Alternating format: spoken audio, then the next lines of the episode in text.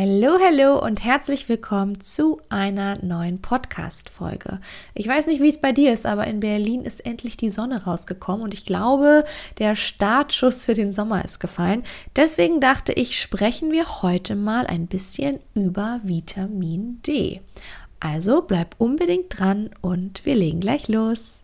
Ich bin Elli von Natürlich Elli und du hörst meinen Podcast Medizin im Ohr. Wir beschäftigen uns hier mit Themen rund um Medizin, klären offene Fragen und führen spannende Gespräche mit inspirierenden Gästen. Wenn du also ein paar Minuten Zeit hast für ein bisschen Medizin im Ohr, dann lass uns loslegen. Bevor wir aber jetzt fleißig ins Lernen und Wiederholen starten, möchte ich dich darauf hinweisen, dass heute in einer Woche, also nächsten Donnerstag, unsere Prüfungsvorbereitung öffnet. Und zwar für alle, die sich unverbindlich einen Platz reserviert haben und jetzt im Oktober 2023 zur Heilpraktikerprüfung gehen. Wenn du also noch auf der Suche bist nach einer sehr guten, coolen, modernen, lustigen, motivierenden, äh, aber auch sehr umfangreichen Prüfungsvorbereitung, dann schau einmal unten in die Shownotes. Ich habe sie dir verlinkt und du kannst dir noch bis Anfang nächster Woche unverbindlich einen Platz reservieren und bist dann auch beim Webinar für 0 Euro nächsten Donnerstag mit dabei. Hier gebe ich dir ganz viele Tipps und Tricks und zeige dir natürlich auch die Prüfungsvorbereitung und beantworte jeder deiner Fragen. Okay, dann legen wir jetzt los mit Vitamin D. Vitamin D gehört zu den fettlöslichen Vitaminen.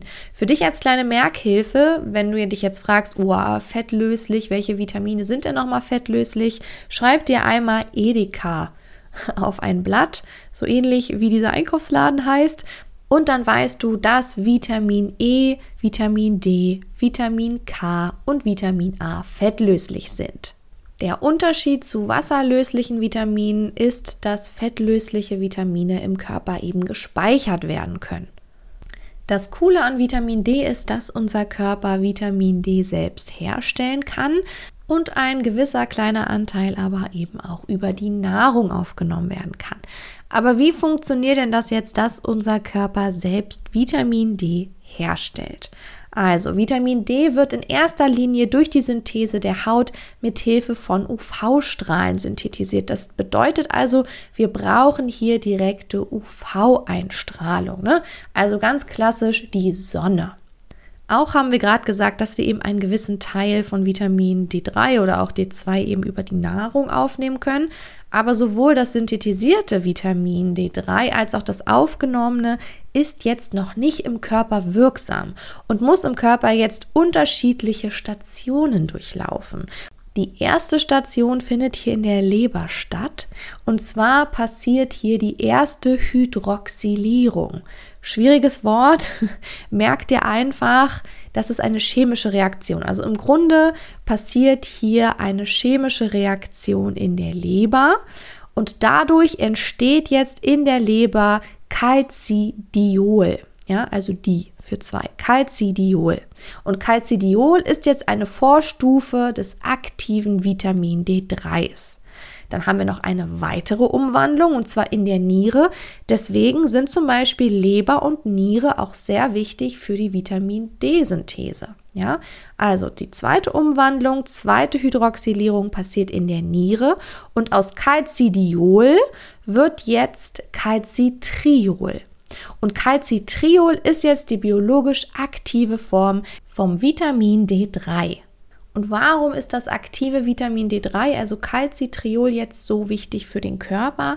Weil es gemeinsam mit Calcitonin und Parathormon unseren Calciumhaushalt steuert. Und da ist jetzt ganz wichtig, das kannst du dir merken, die letzte Hydroxylierung, also die letzte Umwandlung, von der wir gerade gesprochen haben, von Calcidiol zu Calcitriol, wird mit durch das Parathormon gesteuert. Bedeutet, wenn der Kalziumspiegel im Blut abfällt, dann wird vermehrt Parathormon von der Nebenschilddrüse ausgeschüttet. Und das Parathormon, das weißt du sicherlich, das bewirkt ja jetzt, dass vermehrt Vitamin D3 aktiviert wird und somit eben auch vermehrt Kalzium aus dem Darm aufgenommen wird. Bedeutet, der Kalziumspiegel im Blut steigt wieder an. Genau das möchte ja Parathormon jetzt bewirken. Ne? Also Parathormon wird vermehrt ausgeschüttet, wenn wir im Blut zu wenig Kalzium haben. Doch was passiert jetzt, wenn dieser Kalziumhaushalt gestört ist und wir zum Beispiel einen Mangel an Vitamin D3, also am aktiven Vitamin D3 Calcitriol haben und was sind hier mögliche Ursachen? Du kannst es dir bestimmt schon denken. Mögliche Ursachen wäre zum Beispiel einfach der Mangel an Sonnenlicht. Also wenn wir jetzt zum Beispiel an Winter denken, da haben wir eine relativ geringe Aufnahme von UV-Licht. Aber natürlich auch durch Mangelernährung, dann können aber natürlich auch Resorptionsstörungen dazu führen, dass wir hier einen Mangel haben, zum Beispiel durch chronisch entzündliche Darmerkrankungen oder wir haben eine Umwandlungsstörung durch zum Beispiel eine Leber- oder eine Nierenerkrankung. Gerade hier Leber- oder Niereninsuffizienz. Wir haben nämlich gerade gelernt, dass wir ja für die Umwandlung in eine aktive Vitamin D3-Form unbedingt die Leber und auch die Niere benötigen. Bedeutet also, wenn jetzt die Nieren krank sind oder auch die Leber, dann kann hier die Hydroxylierung nicht stattfinden und Vitamin D3 kann quasi nicht aktiviert werden. Was wären denn jetzt mögliche Symptome für einen Mangel? Zum Beispiel typisch wären Haarausfall, Müdigkeit, eine erhöhte Infektanfälligkeit, also das Immunsystem lässt ein bisschen nach, dann kann es zu depressiven Verstimmungen kommen, es kann zu Muskelschmerzen, aber auch zu Muskelschwäche kommen. Es kommt zu einer gestörten Knochenmineralisation. Keine Sorge, darauf können wir gleich nochmal eingehen. Und es kann auch zu einer neuromuskulären Übererregbarkeit kommen durch den Kalziummangel. Ich habe gerade gesagt, dass wir nochmal auf das Stichwort Knochenmineralisation zu sprechen kommen, beziehungsweise einer gestörten Knochenmineralisation. Vielleicht fällt dir hier ein Krankheitsbild ein. Denk mal an Kinder. Ganz genau, ich meine hier Rachitis.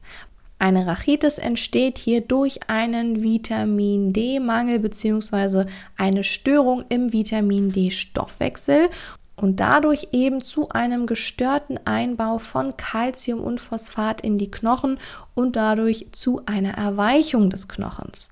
Achtung, bei Kindern nennt man dieses Krankheitsbild Rachitis, bei Erwachsenen nennt man es Osteomalazie. Typische Symptome wären hier also Skelettschmerzen, dann natürlich Verbiegungen von Knochen. Also hier zum Beispiel gerade sieht man gerne bei Kindern die Verbiegung von Langröhrenknochen zum Beispiel durch O-Beine oder X-Beine. Ähm, es kann aber auch zu dieser Auftreibung der Knorpel-Knochengrenzen kommen. Das hast du bestimmt schon mal gehört. Das nennt man dann auch Rachitis Rosenkranz oder es gibt auch das Marfan-Zeichen. Hier kommt es auch zu dieser Auftreibung an den Gelenken. Beim Rachitis Rosenkranz haben wir diese Auftreibung der Knorpelknochengrenzen an den Rippen. Wie wird denn jetzt ein Mangel an Vitamin D therapiert? Na klar, man muss erstmal gucken, wo liegt hier die Ursache, also erstmal die Ursachenfindung und Ursachenbekämpfung und dann natürlich die Substitution von Vitamin D3 und gegebenenfalls, wenn nötig, Calcium.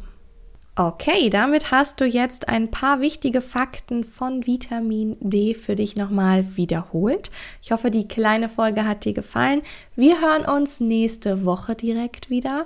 Bis dahin wünsche ich dir einen wunderschönen Tag, wunderschönen Abend, wann auch immer du diese Folge hörst und bis bald.